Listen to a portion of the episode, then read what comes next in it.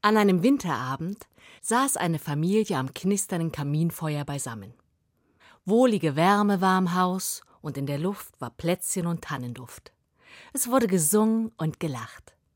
Plötzlich sah die Frau aus dem Augenwinkel einen Schatten am Fenster vorüberhuschen. Sie erhob sich und blickte hinaus durch das Fenster in die Nacht. In der Ferne sah sie einen Schatten davon huschen in Richtung der Berge. Die Frau ging in den Flur. Sie zog Mantel, Stiefel und Mütze an und trat hinaus in die Winternacht.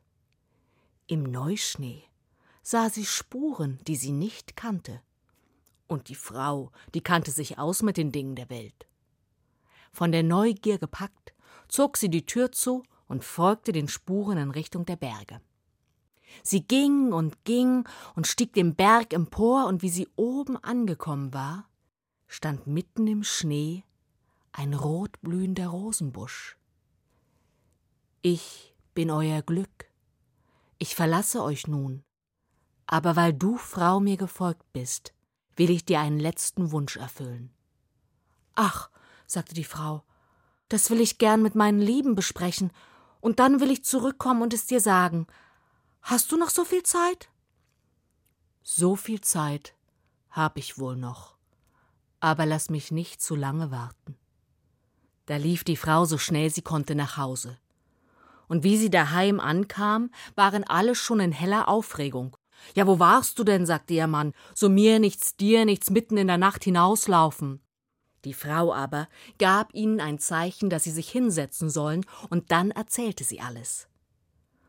Und wie sie zu Ende gesprochen hatte, da war es der Mann, der sagte Ja, weißt du, ich finde, wir sollten uns noch ein zweites Haus wünschen. Jetzt, wo wir die ganze Zeit zu Hause sein müssen, da wäre es ganz gut, wenn wir uns hin und wieder mal aus dem Weg gehen können, hm? Aber die Söhne erhoben sich sogleich und sagten Nein, Vater, du denkst zu kurz. Zwei Häuser sind teurer im Unterhalt als ein Haus. Nein, wir sollten uns Tiere, Rinder oder Schweine wünschen, weil Fleisch wollen die Leute immer essen. Fleisch? Sagten die Töchter. Niemals. Bald werden alle Leute Vegetarier sein. Nein, Mutter, wir sollten uns Stoffe wünschen. Kleidung brauchen die Menschen immer und vor allen Dingen Masken. Das ist die Zukunft. Jeder Wunsch leuchtete der Mutter ein. Aber da sah sie, dass das Marlenchen, ihre Jüngste, gar nicht da war. Sie holte sie und erzählte ihr, was geschehen war, und zählte auch noch einmal alle Wünsche auf, die genannt worden waren. Nun, Marlenchen, was würdest du dir denn wünschen? Und Marlenchen hatte sich vors Feuer gesetzt und blickte in die Flammen. Ach, ich?